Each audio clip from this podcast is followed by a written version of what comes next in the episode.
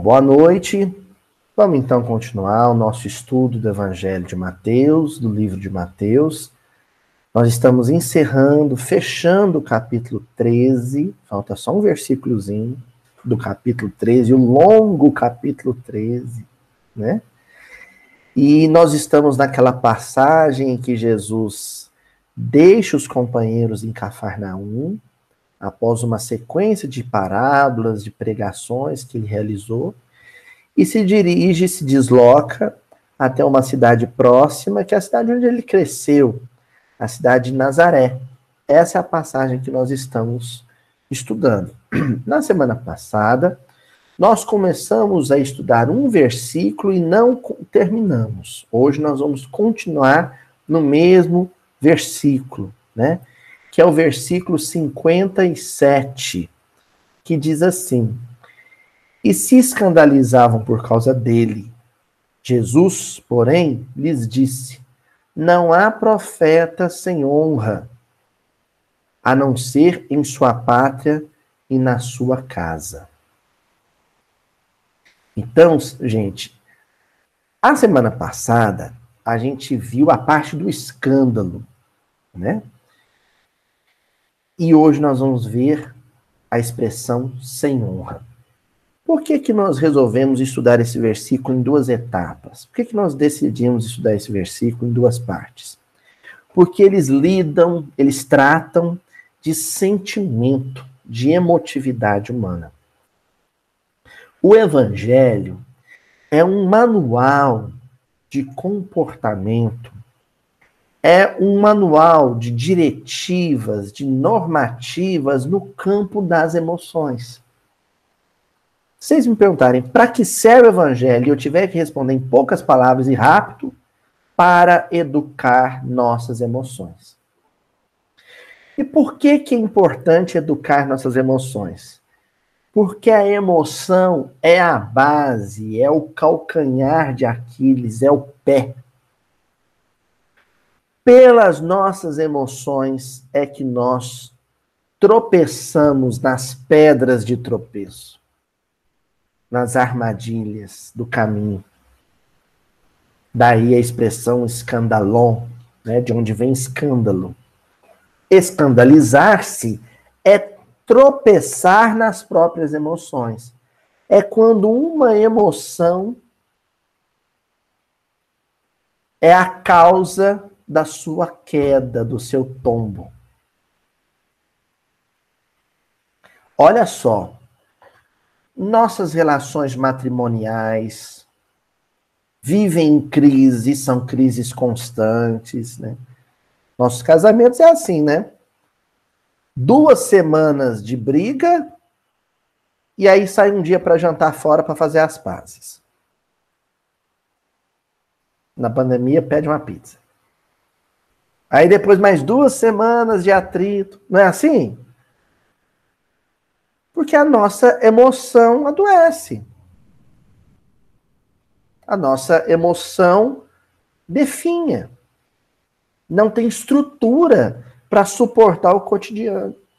Os psicólogos, os terapeutas, alguns psicanalistas estão alertando por que, que a, a, a, a vivência conjugal é tão difícil na, na pandemia?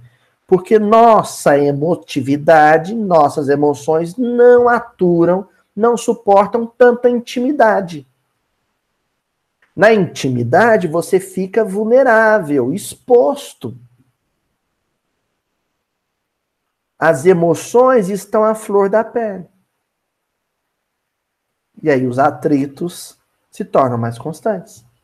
Isso vale para nossa relação com os filhos, isso vale para nossa relação no ambiente profissional, para as nossas relações no ambiente religioso.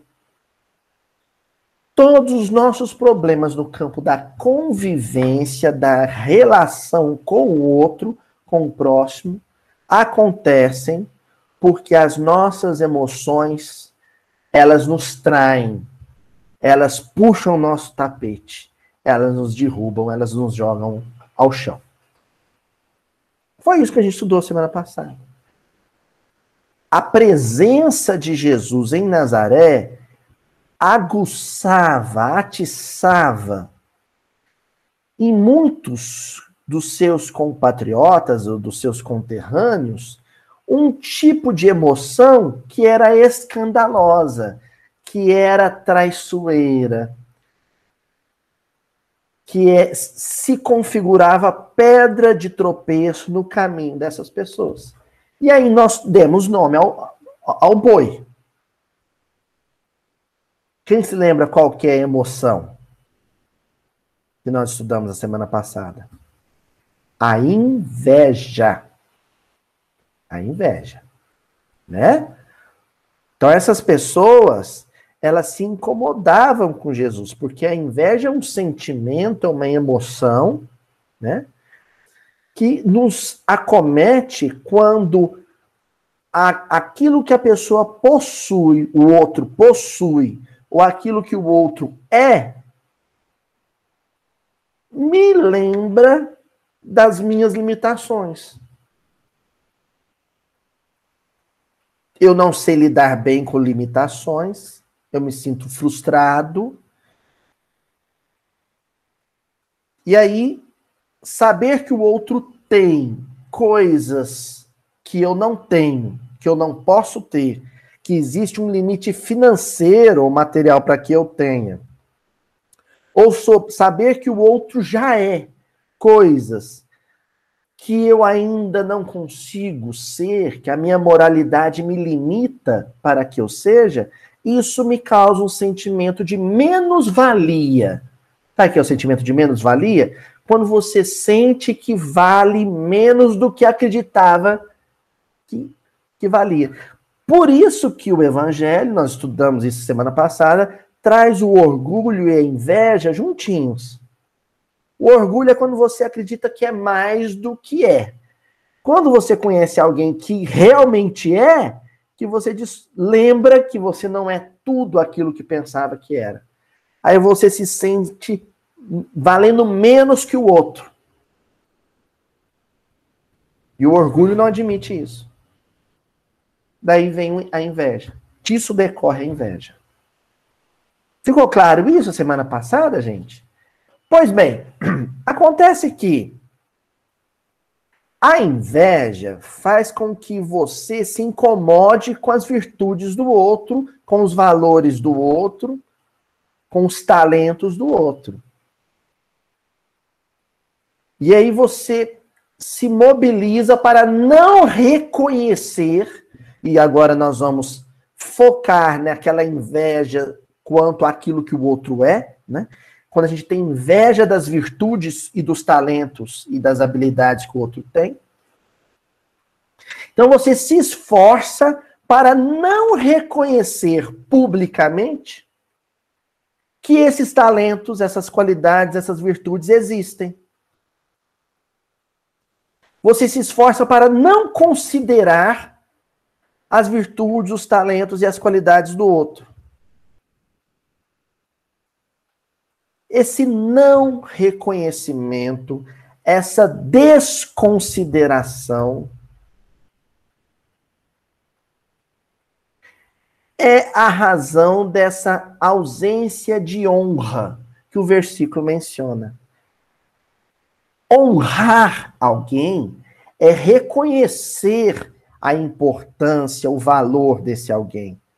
Honrar alguém é considerar as qualidades e as virtudes desse alguém.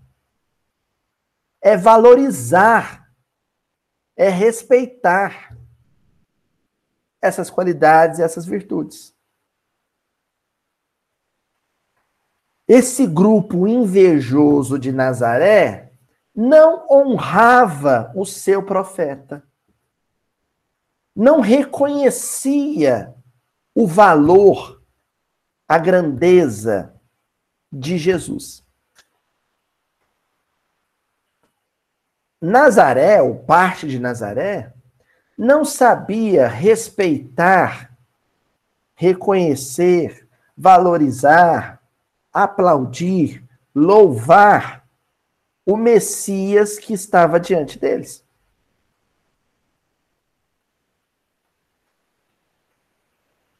Só que Jesus é Jesus. Ele é um Cristo. E sabe o que que, que que a inveja, a desconsideração, a desonra, o não reconhecimento, a ingratidão dessa comunidade fazia na blindagem de Jesus? Nem isso aqui, ó. Nem cócega, Dona Joana. Nem arranhava. Como esse estudo não é para a gente entender por que ou como Jesus estava blindado, mas entender, por enquanto, por que ou como geralmente esse sentimento me derruba, nós vamos para a segunda via.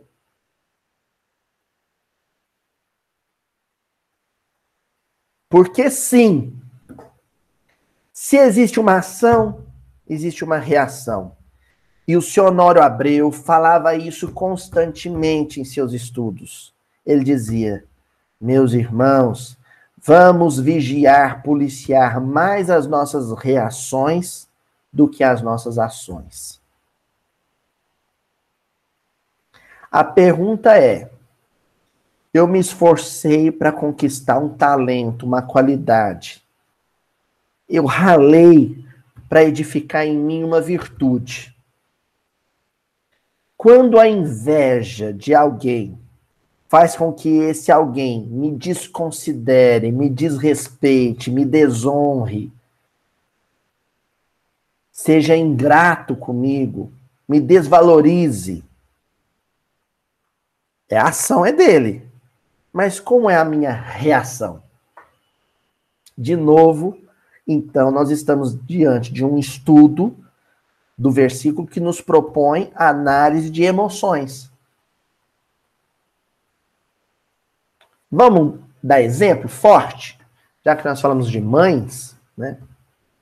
Mencionamos aqui a, a mãe. Vamos pensar na mãe, uma mãe, por exemplo, que ela tem uma grande virtude. Ela é muito zelosa com seu filho. Ela é muito zelosa. Então, ela é aquela mãe que, né? Eu lembro quando eu fiz o exército, minha mãe, ela pass, passava minha farda, ela fazia questão da minha farda estar sempre bem alinhada. Tá? A mãe que, que cuida do uniforme da escola do filho, né? A mãe que o filho às vezes trabalha à noite, a mãe vai e prepara o pratinho de comida para o filho. O maior capricho do mundo. Pode ser que esse filho não consiga, e por razões kármicas, não consiga oferecer para ela o mesmo amor. Então, quando ela se transborda em amor por ele, isso incomoda ele.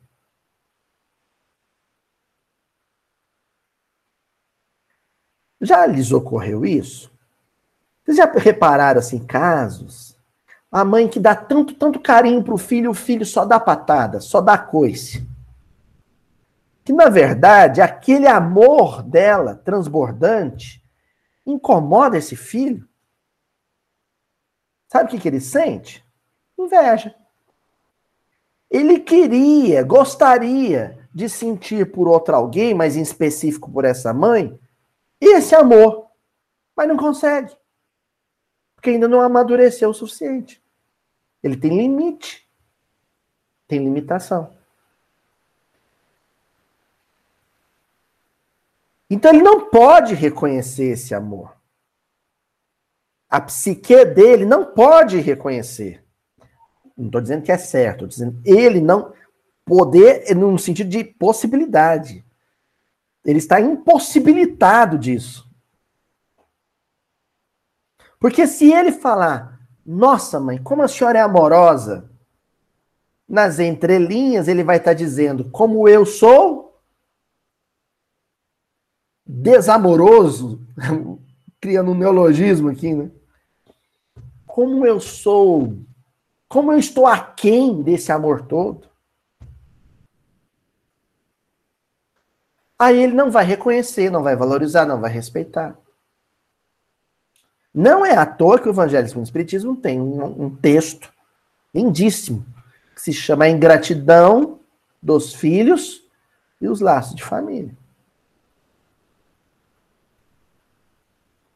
Aí tem mães que amadureceram a sua emotividade, o seu sentimento. Tá, e eu tô falando mãe, mas vamos estender para os pais também. Amadurecer a tal ponto a sua emotividade que a semelhança de Jesus, aquele desrespeito, aquela falta de reconhecimento, aquela falta de valorização, nem arranha ela. Vou dar um exemplo de livro. Vocês se lembram do, do quanto Tassiano Varro era ingrato com o Quinto Varro no livro Ave Cristo? Quem leu Ave Cristo vai lembrar disso. Aquele pai era amor puro.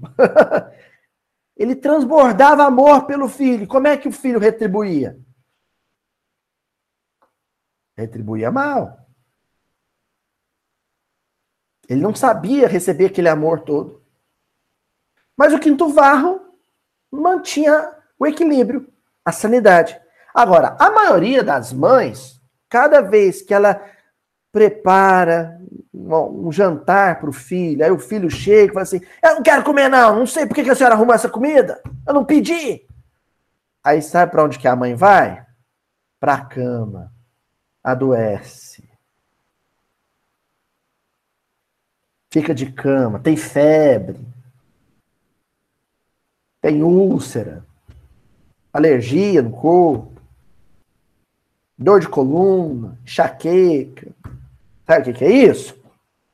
O senhor Honório falou. A ação dele foi negativa. E a reação da mãe? Foi negativa também. Porque no fundo do coraçãozinho dela, ela acha que se ela foi tão zelosa, se ela demonstrou uma virtude tão grande, qual que deveria ser a atitude dele? de reconhecimento, de valorização. E agora eu vou dar uma notícia que às vezes vai desagradar um ou outro. Desagrada. Isso não é amor. O amor, ele só tem uma via, só um sentido o da doação. Se exigir em troca, se você acredita que aquele amor que você doou necessariamente tem que ter contrapartida, o que você sente não é amor. É bem querer, é um princípio de amor, mas precisa ser burilado. Quando Jesus se desloca de Cafarnaum e vai para Nazaré, ele vai para Nazaré para fazer o que pela população de Nazaré? O bem. Começa a fazer o bem. Qual que é a, a, a, a, ação de, de Nazaré perante Jesus? De ingratidão, de desonra, de desrespeito de desvalorização. Vocês acham que Jesus voltou para Cafarnaum depressivo, deprimido, chegou na casa de Pedro e falou assim: Pedro, meu amigo, eu tô tão triste. Eu me dou, eu saí daqui a pé, fui para Nazaré. Cheguei em Nazaré, fiz tudo de bom para todo mundo e eles não me reconhecem, eles não sabem me valorizar. Vocês conseguem imaginar Jesus dando um chilique desses? Eu adoro o Zé Amaral, meu amigo lá de Divinópolis. Eu sempre falo do Zé. O Zé é maravilhoso. E o Zé conta que a mãe dele era dessas, né? E fazia, você ficava um pouco mais de tempo sem visitar a mãe. Aí quando ele ia visitar a mãe dele, a mãe dele estava bicuda, estava emburrada. E o Zé é engraçado. Ele fala assim, gente, e eu vou falar um pra vocês, eu não gostava da minha mãe, não. Porque ela me cobrava, cobrava, cobrava. E aí, quando ele chegar para visitar ela, ela virar e falar assim: você mamou nesses peitos aqui até dois anos de idade. Quer dizer que esse leite materno tinha preço. Não é? Qual que é o preço que, ele, que ela botou no leite dela? E que ela tá. Ele velho, o Zé já tá com neto e ela cobrando o preço dele. Reconhecimento, valorização. Enquanto a gente amar, amar entre aspas, dessa maneira, exigindo, cobrando que o outro nos reconheça, nos valorize, nos aplauda, nos retribua na mesma medida, viveremos frustrados, deprimidos, doentes.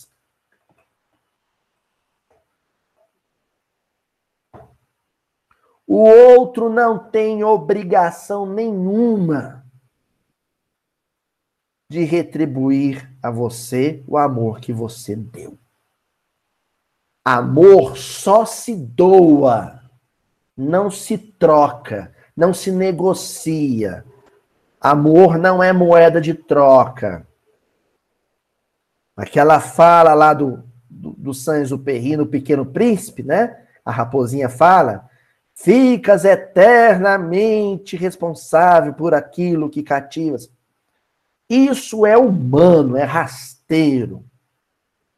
O amor do Cristo só vai. Ele não é bumerangue, viu, gente? Não precisa voltar. Ele só vai. O fluxo é só de dentro para fora.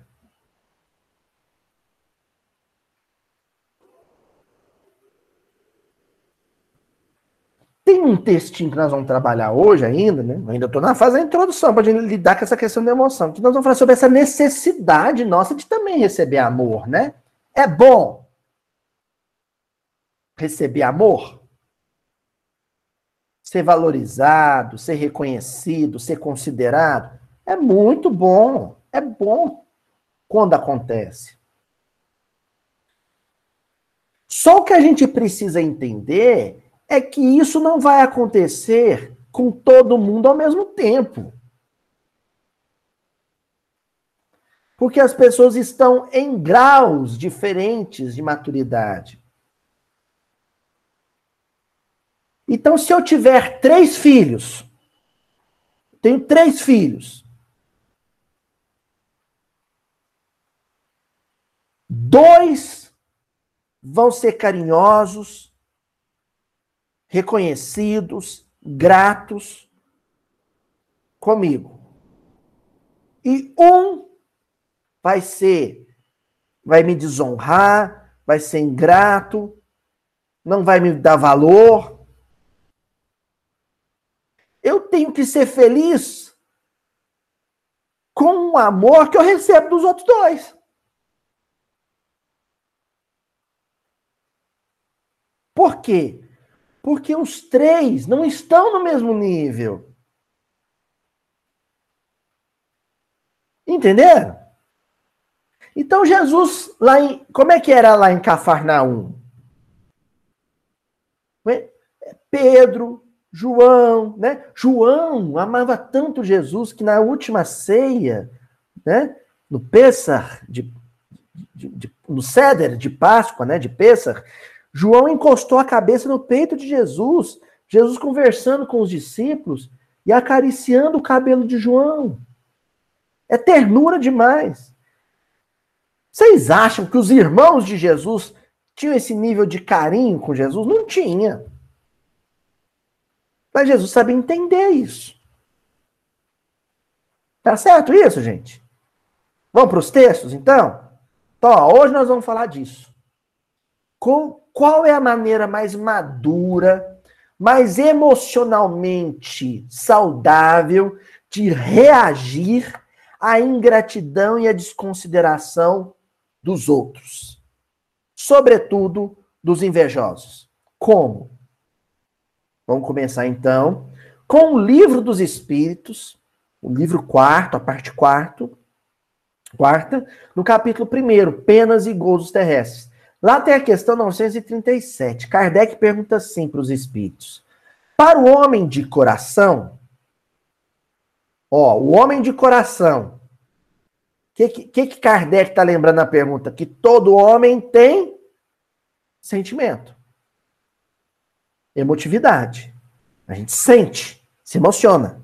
Então, para o homem de coração, as decepções oriundas da ingratidão e da fragilidade dos laços da amizade não são também uma fonte de amarguras? Lógico. Tem traços da psicopatia, de, né, com criaturas que tiveram um diagnóstico no, no que diz respeito à psicopatia, em que há, há, há uma ausência total de sentimento, ou aparentemente, né? De sentimento. Mas uma pessoa sal, emocionalmente saudável, ela sente quando alguém a desconsidera, um amigo que a desconsidera. Nossa, eu fiz tudo por ele, ele não me não soube me valorizar. Não soube me reconhecer. Né? É um sentimento ruim. Kardec está só querendo confirmar isso com os espíritos. Isso, isso é uma prova, uma expiação? Isso é um peso, é um fardo para o espírito? A gente pode considerar isso como uma, uma das grandes amarguras da vida?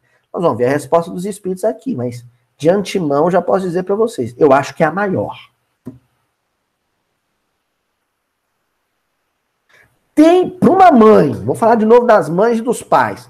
Para uma mãe, para um pai, tem dor maior que a ingratidão do filho? Não tem. Não tem. É a maior dor do mundo.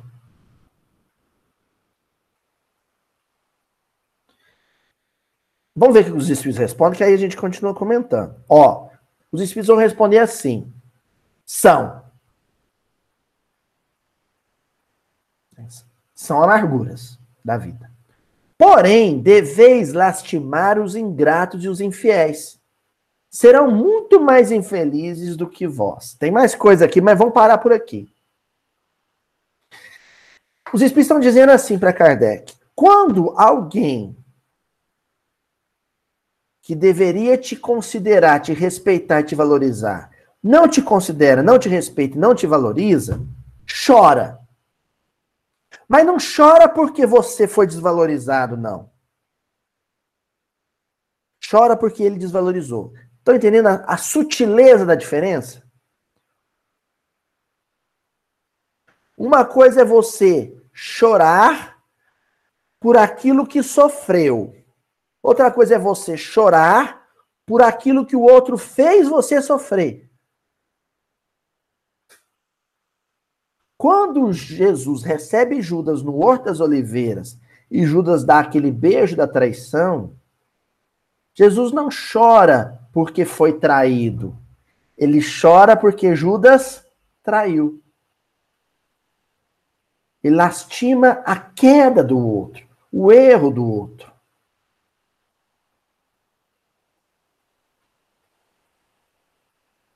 A ingratidão do outro, você me ouviu tanto tempo, Judas, e ainda assim foi capaz de fazer isso. É isso que Jesus está lastimando.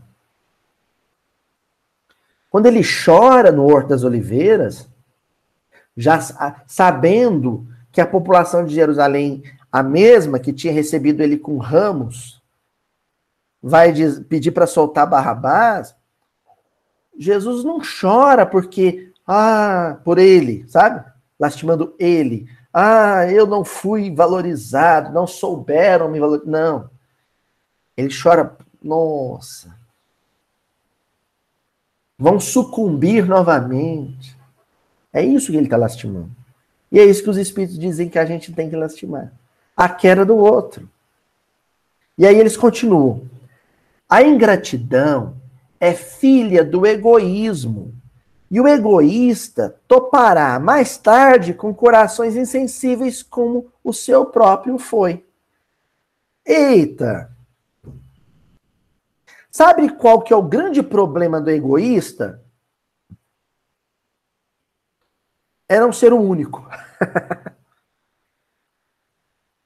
o grande problema para o egoísta é que ele não é o único. Porque se ele fosse o único egoísta do universo, ele só faria os outros sofrerem. Mas como existem outros egoístas, cedo ou tarde, ele também vai sofrer. Todo filho ingrato um dia vai também ter um filho ingrato.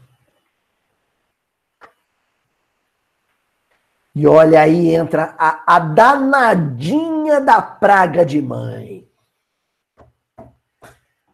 Sabe aquela, sabe, dona Cíntia? Você, o, o filho vai lá e, e acaba com você, e te humilha, e grita com você, e te maltrata, e é indiferente. Aí você olha pro danado e fala assim: você vai ser pai. Eu só te desejo uma coisa, fulano. Que um dia você tenha também um filho. Você vai saber o que é isso. Aí passa 10, 15, 20 anos. Um dia o seu filho chega para você, Sueli, e fala assim: É, mãe, eu tô pagando tudo que eu fiz com a senhora. tudo que eu fiz a senhora sofrer, eu tô pagando com esse moleque aqui, ó. Não é assim? É assim. É desse jeito.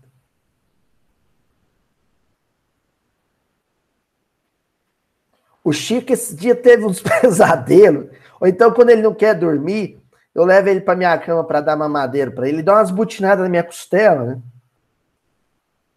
Aí eu fico pensando, certo? De dentro da barriga da minha mãe, no útero, eu dei umas butinadas na costela dela também. Acho que sim, não é, gente? Dona Joana, Tânia, dá umas butinadas do lado de dentro, não é?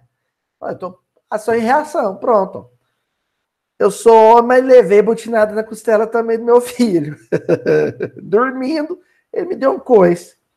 É tipo isso. Tipo isso. E aí os benfeitores continuam dizendo, respondendo para Allan Kardec. Lembrai-vos de que o próprio Jesus foi, quando no mundo, injuriado e menosprezado, tratado de velhaco e impostor. E não vos admireis de que o mesmo vos suceda. Eita, essa resposta dessa questão do livro dos Espíritos é o comentário do nosso versículo de hoje.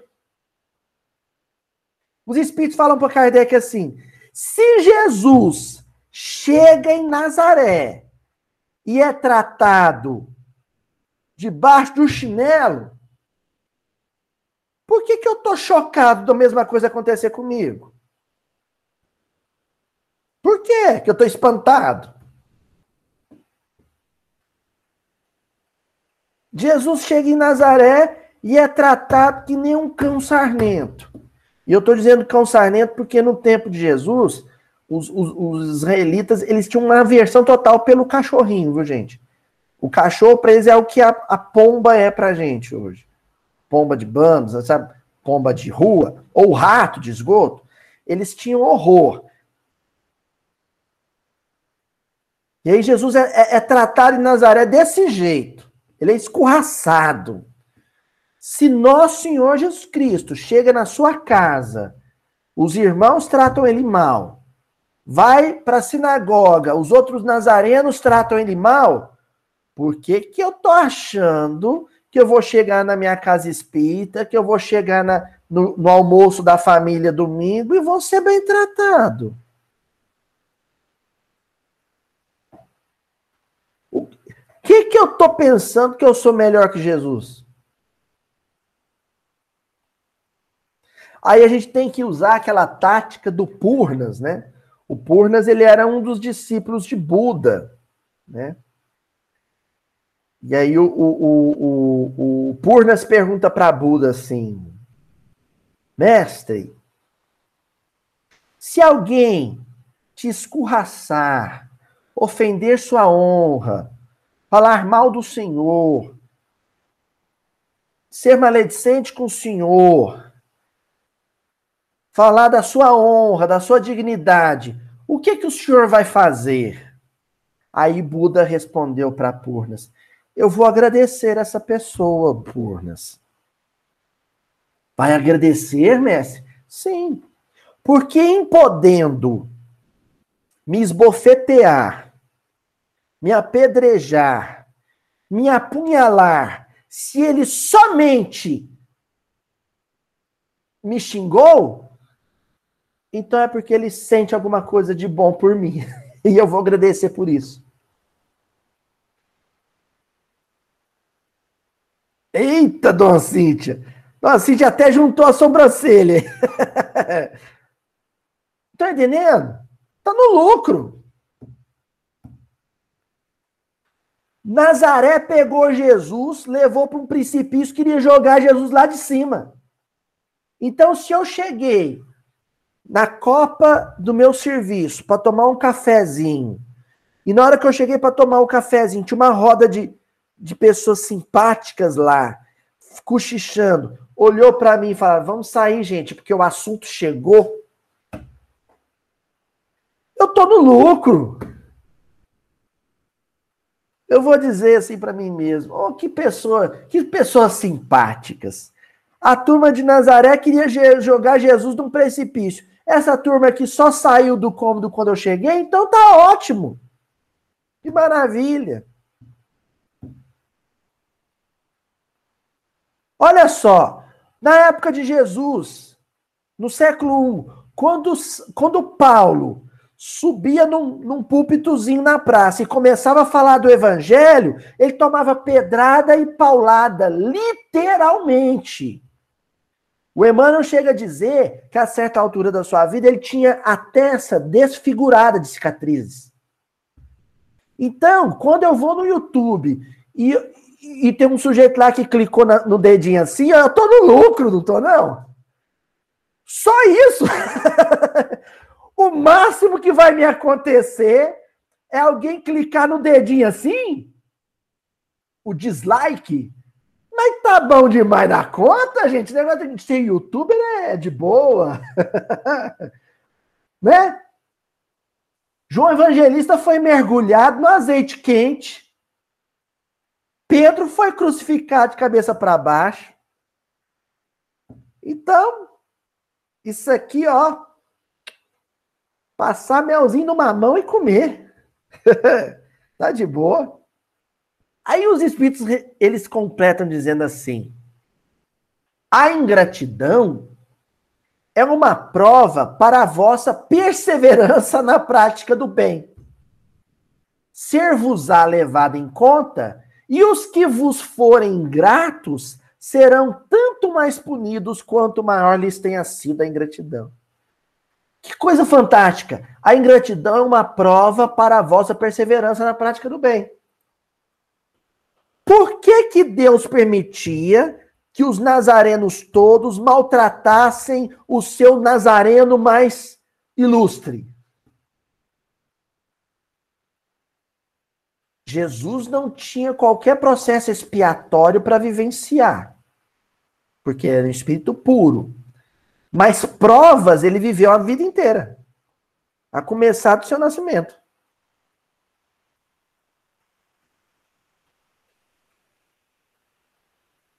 Então, era uma prova. Ao superar essa prova, Jesus reafirmava junto aos seus, junto à humanidade, o seu valor.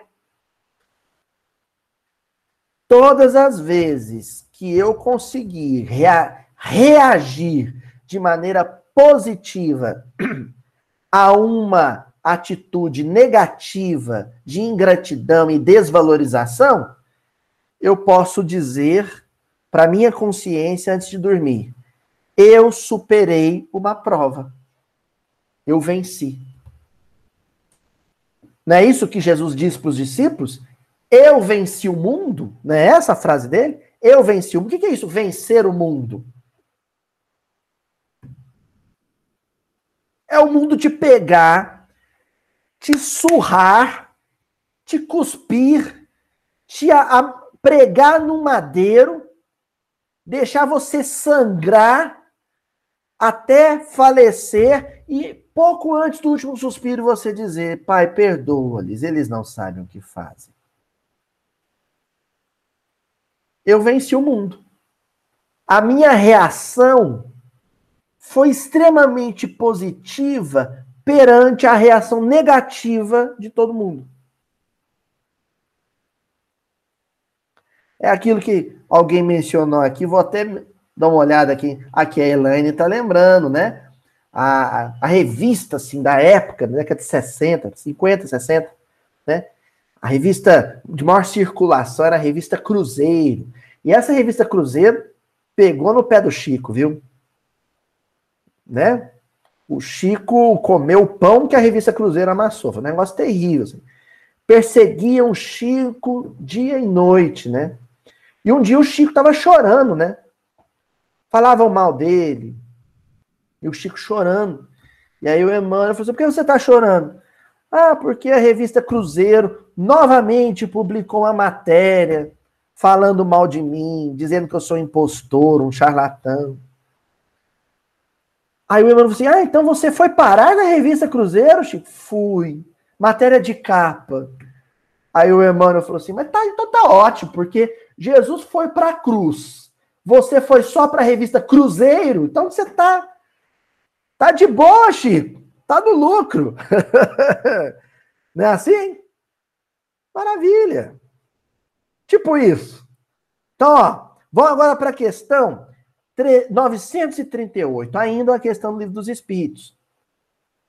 Kardec pergunta: as decepções oriundas da ingratidão não serão de molde a endurecer o coração e a fechá-la à sensibilidade? Então, aqui, Kardec é tão inteligente que na, na pergunta ele já faz uma análise psicológica do ofendido. Decepção é o contrário de expectativa. Decepção é quando você está esperando uma coisa e vem outra. Então, se eu me decepciono com alguém, é porque essa pessoa não atendeu minha expectativa.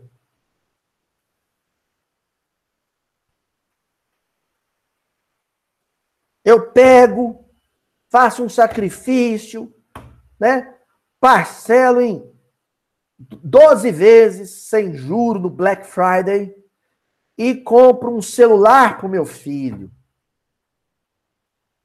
Aí no Natal eu pego e entrego o celular para o meu filho. Qual que é a minha expectativa? O que, que eu estou esperando dele?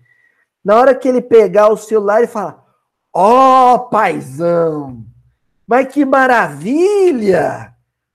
Muito obrigado, meu pai. Não é assim? Essa é a expectativa. Mas aí meu filho pega meu celular, pega o celular e fala assim: pô, pai! É, o, iPhone, o, iPhone que saiu agora, qual que é? O, é o número o quê? É, é, 12?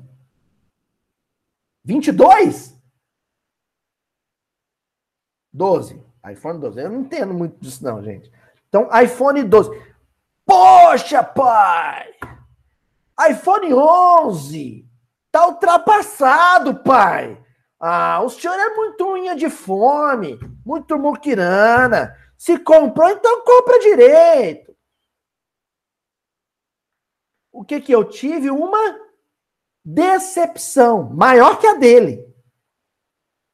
Porque a decepção dele foi quanto ao presente material. E a minha decepção foi quanto ao reconhecimento moral. Houve uma quebra de expectativa. Então, as nossas relações, principalmente pai e filho, é muito pautado naquilo que um espera do outro, né? O que um está esperando do outro. Daí a pergunta do, do Kardec. Não corre o risco, olha que pergunta inteligente, não corre o risco de uma pessoa, de tanto se decepcionar com a outra, o coração ficar duro?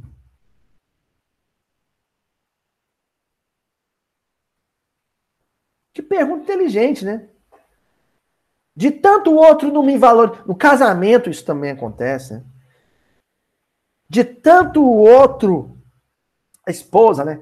O marido não valoriza, não reconhece, não sabe elogiar um arrozinho, sabe? Esquece a data de aniversário de casamento, sabe? Ela, ela às vezes se maqueia, se penteia, né? E aí o homem chega em casa e fala: Onde você vai, mulher? Morrer alguém? Vai no velório? Né? Ô, oh, cavalo, né? E de tanto ela se decepcionar com ele, aí chega um dia que ela fala assim, confidencia com uma companheira ou com a terapeuta, assim, o meu amor por ele esfriou. O que, que é isso? Meu amor por ele esfriou. Aquele sentimento queria retribuição, queria contrapartida. De tanto esperar e não ser atendida, de tanta decepção, o sentimento ficou, foi ficando morno, frio, e ela não consegue. Aí é quando ela já não liga mais, sabe? Ele esquece o aniversário de, de, de casamento, ela não, não se importa. Ele dá uma patada nela, o outro fala, o filho às vezes fala: Mãe, como é que se atura o meu pai? Meu pai é tão grosso com a senhora. E ela fala: Ei, meu filho, eu já acostumei. Essa é a pior parte, a pior fase do relacionamento. É quando acostuma com isso.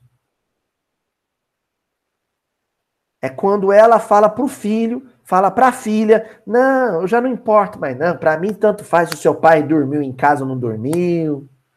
Se o seu pai me agradeceu a comida ou não, eu já não ligo. Pronto. Esse ponto é problemático. O coração endureceu. Vamos ver a resposta dos espíritos? Ó. Fora um erro Porquanto o homem de coração, como dizes, se sente sempre feliz pelo bem que faz. Sabe que, se esse bem for esquecido nessa vida, será lembrado em outra, e que o ingrato se envergonhará e terá remorsos da sua ingratidão. Eita, esse negócio de ser mulher espírita é complicado demais, ué. Olha o que, que os espíritos estão dizendo. O problema não é ele, o problema é você. Porque ele não conhece a questão 938 do Livro dos Espíritos. Você conhece. Quem conhece, a mulher, a esposa que conhece a questão 938 do Livro dos Espíritos, não faz o bem para hoje, faz o bem para amanhã.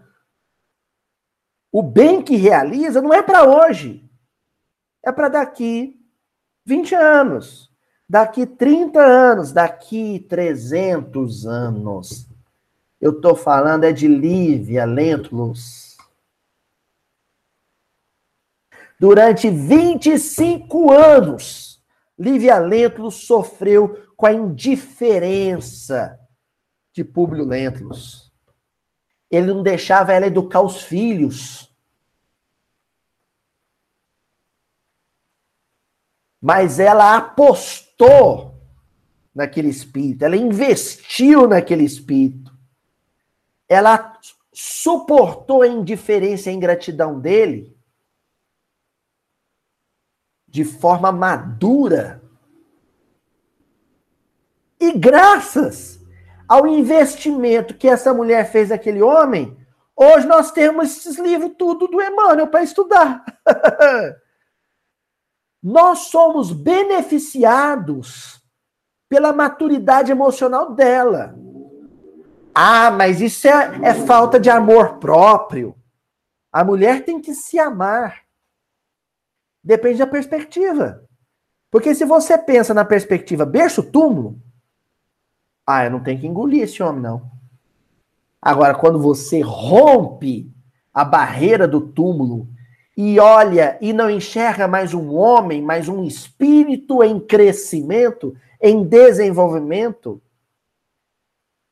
aí a história muda. E aí faz sentido o conselho de Jesus para Joana de Cusa.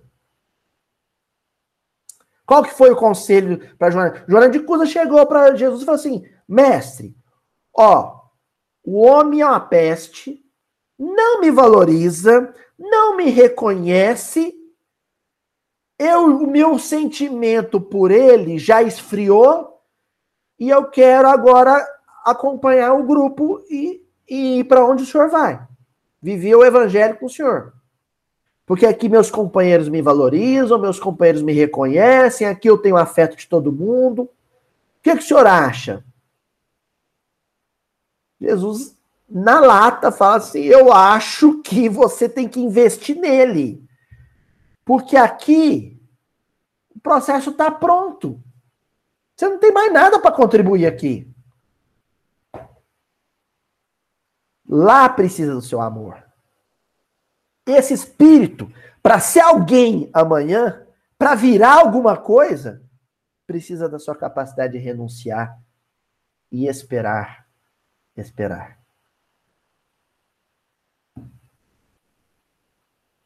A personagem Gracinha foi pautada nessa aposta. Ela aposta nele. Né? Aqui eu estou me dirigindo a quem já leu o livro Morro Alto, né? Então, a personagem Gracinha, a mãe não queria que ela investisse no, no Zeferino, né? No, no noivo. O, o, padrinho dela, o, o, o Antônio Nogueira, não quer que ela aposte nele, que ela invista nele. Esse homem não, não, não te merece. O menino, né? O personagem fala pra Gracinha, ele vai sangrar seu coração. Mas ela não está olhando para aquele homem daquele dia, ela está olhando para o homem do futuro. Nas possibilidades.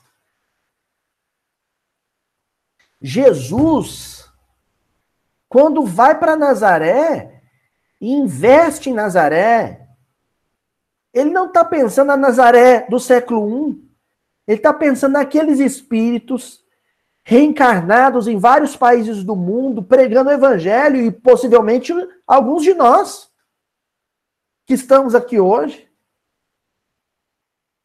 Ou tem alguém aqui que se garante que não estava na Nazaré do século I?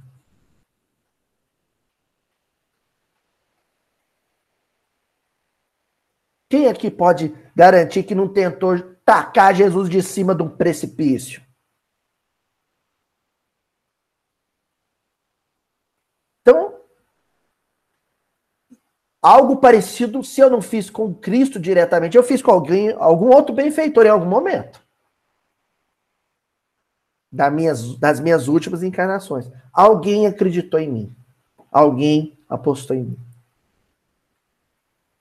Estão vendo por que, que eu tinha que dividir esse versículo em duas partes? Isso aqui exige estudo, hein? Ó, nós até agora nós estamos estudando só o livro dos espíritos. Ó, aí Kardec vê que dá pano para manga, que o assunto rende, que dá caldo, e faz uma 938A. E na 938A, uma pergunta, dentro da pergunta, ele, ele diz assim: Mas isso não impede que se lhe ulcere o coração? Ora, Daí não poderá nascer-lhe a ideia de que seria mais feliz se fosse menos sensível? Kardec insiste. Kardec, mas não corre o risco dele se fechar, dele se lacrar, dele se blindar para o convívio com qualquer outra pessoa? Acontece. Aquela pessoa de tanto sofrer com uma se fecha para todas. Não é assim? A gente fala assim: ah, fulano é uma pessoa amarga, uma pessoa amargurada, ela não confia em ninguém. Ah, por quê? Ah, porque diz que no passado ela sofreu uma decepção muito grande com um amigo, com uma namorada, com um filho, e aí depois disso ela ficou né, o, o Dom Casmurro, né, o Bentinho lá do, do, do, Machado de Assis, é isso, né? Aquela situação, eu tenho minha opinião sobre o, o adultério da Capitu, eu acho que sim, né? O, o, é, eu acho que a Capitu traiu o Bentinho, então ele se, se decepciona com a, a Capitu e depois fica um homem amargo. Ele fica um homem casmurro. Kardec está perguntando isso. E aí, qual que é a resposta dos espíritos para essa segunda pergunta de Kardec? Pode se preferir a felicidade do egoísta. Porque é uma forma de felicidade. Quando você se fecha no casulo, quando o caranguejo corre para dentro da toca, de certa forma você vai ser feliz. Porque aí ninguém mais vai te machucar. Pronto. Ninguém mais vai me ferir. Aí os espíritos estão dizendo, sim. Se ele preferir a felicidade do egoísta. O que, que é a felicidade do egoísta? É o sujeito que fala assim: se a fonte de todo sofrimento é o outro, se eu riscar o outro da minha vida, eu não sofro mais. Só que o egoísta esquece que se por um lado se por 50% a fonte de todo sofrimento é o outro, por outro lado, nos outros 50%, a fonte de toda alegria, de toda aventura, também é o outro. Entenderam?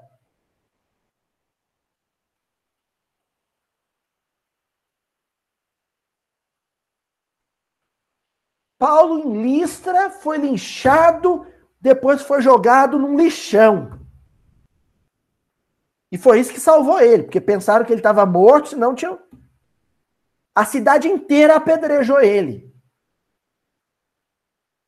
Mas foi em Listra também que ele conheceu um dos corações que ele mais amou na vida, Timóteo. Filho de Eunice, neto de Lloyd. No mesmo lugar onde ele foi tratado com desconsideração, ele também recebeu o amor de um menino de 13 anos, que nunca mais desgrudou dele na vida. Então o outro é a fonte de todo sofrimento, mas também o outro é a fonte de toda alegria. E os espíritos estão dizendo isso. Se ele preferir a felicidade do egoísta, só que esse sujeito que se fecha, ele não vai sentir nada. Nem dor, nem prazer.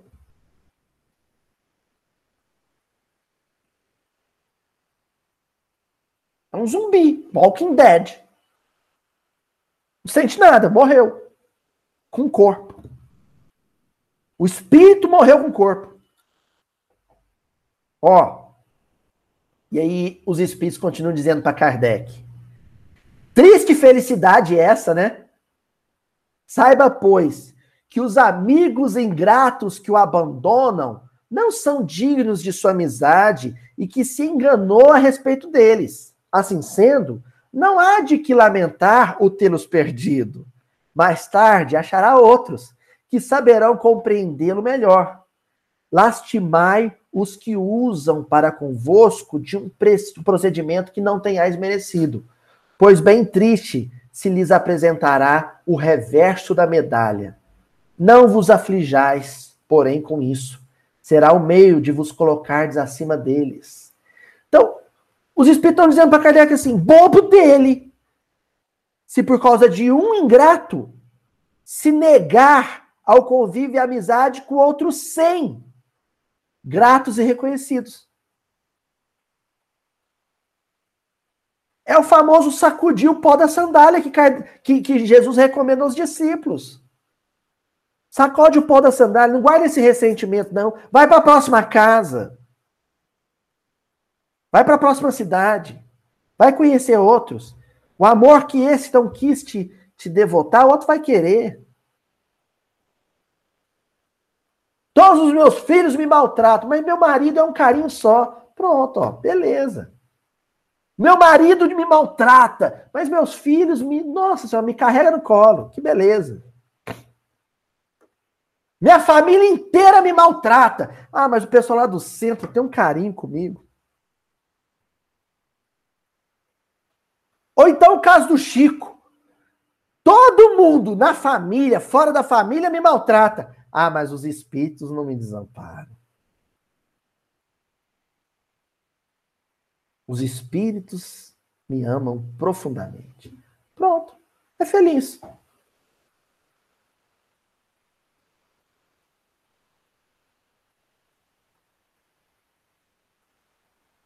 Trinta e nove bastonadas Jesus recebeu de imediato no Sinédrio e continuar apanhando, levando açoitada, paulada, até chegar no Calvário. Mas uma mulher, Verônica, pegou um pano e secou o suor e o sangue dele. Pronto.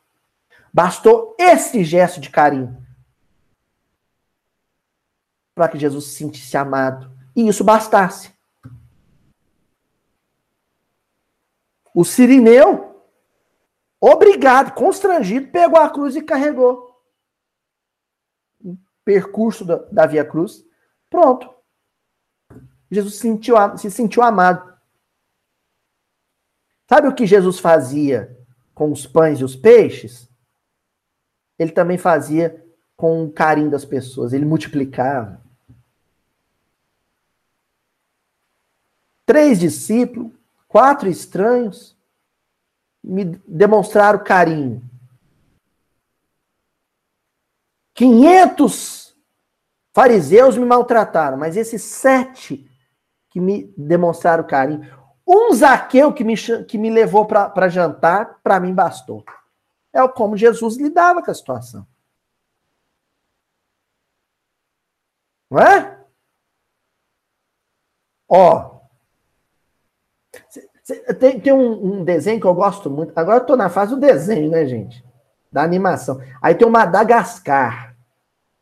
Aí lá no Madagascar tem um, um, um muito vaidoso, que é o líder dos lêmures, que é o rei Júlia. O, le, o rei Júlia, ele é muito vaidoso. Né? E aí o, o, o rei Júlia, aí tem os desenhos do, do, do rei Júlia, né? Aí o rei Júlia, um dia, ele pediu que os seus, os seus funcionários fizessem uma pesquisa de popularidade dele junto à, população dos Lêmures. Ele queria saber se ele era realmente amado. Aí ele teve 99,9% de aprovação. E descobriu que um único Lemure disse que não amava ele. E ele caiu em depressão profunda por causa de um que não amava ele. Aí ele, ele pegou o serviço de inteligência dos Lêmures para os Lêmures descobrirem quem era esse um ingrato que não o amava. Aí descobriram que era o principal assessor dele. Foi o único que votou que não, am, que não amava o rei Júlia. Aí o rei Júlia fala para ele: Logo você, que eu confiava tanto, disse que não me amava. E ele falou assim: Mas claro, rei Júlia, eu não te amo, eu te idolatro. Aí o rei Júlia ficou feliz de novo. A gente é tipo o rei Júlia. Tem 30 parentes que gostam de mim, que me consideram, que me valorizam, que ligam para mim no meu aniversário. Tem um parente que me ignora, que me negligencia e que no dia do meu aniversário esquece de me ligar. Eu fico deprimido por causa desse um parente. Não é assim? Desse jeitinho. E aí, para a gente ir fechando, né? Comentário de Kardec. Eu deixei a cereja do bolo para o final, né? Então, isso é, é, precioso, viu, gente? Quando vocês lerem o livro dos Espíritos, não pula os comentários de Kardec, não. Agora é um comentário de Allan Kardec. Kardec diz assim: a natureza deu ao homem a necessidade de amar e de ser amado. Um dos maiores gozos que lhe são concedidos na terra é o de encontrar corações que com os, os seus se simpatizem. Dá-lhe ela, assim, as primícias da felicidade que o aguarda no mundo dos espíritos perfeitos, onde tudo é amor e benignidade. Desse gozo está excluído o egoísta. Então Kardec tá, encerra dizendo assim: a coisa mais gostosa, mais maravilhosa do mundo é você ser amado. Só que isso, 100% de aprovação, 100% de amor, é para outro mundo, não é para esse. Eu não posso viver neste mundo com estes espíritos que me cercam, exigindo esse contexto. Não posso.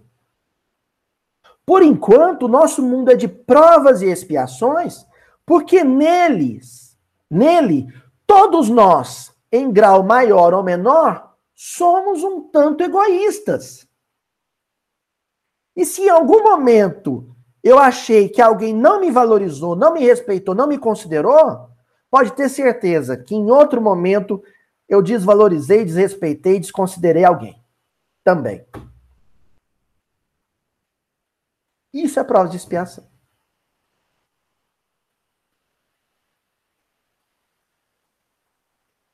Então, o que eu tenho que fazer é me policiar, me vigiar. Eu não posso desvalorizar, desconsiderar e desrespeitar ninguém. Eu não posso ser ingrato com ninguém. Eu tenho que ter zelo, respeito e gratidão com as pessoas. Eu. Algum, e aí para encerrar com João Guimarães Rosa, né? Algum amor, já vai ser um pouquinho de saúde em meio a essa loucura. Algum amor que eu receber de alguém, toma isso como quem pega nas mãos assim um punhado de água no calor do deserto e saboreie esse sentimento. E se sinta grato por ter recebido isso de alguém. No mais, não exija dos outros aquilo que eles ainda não podem oferecer. Certinho, gente? Semana que vem, último versículo do capítulo 13. Até mais.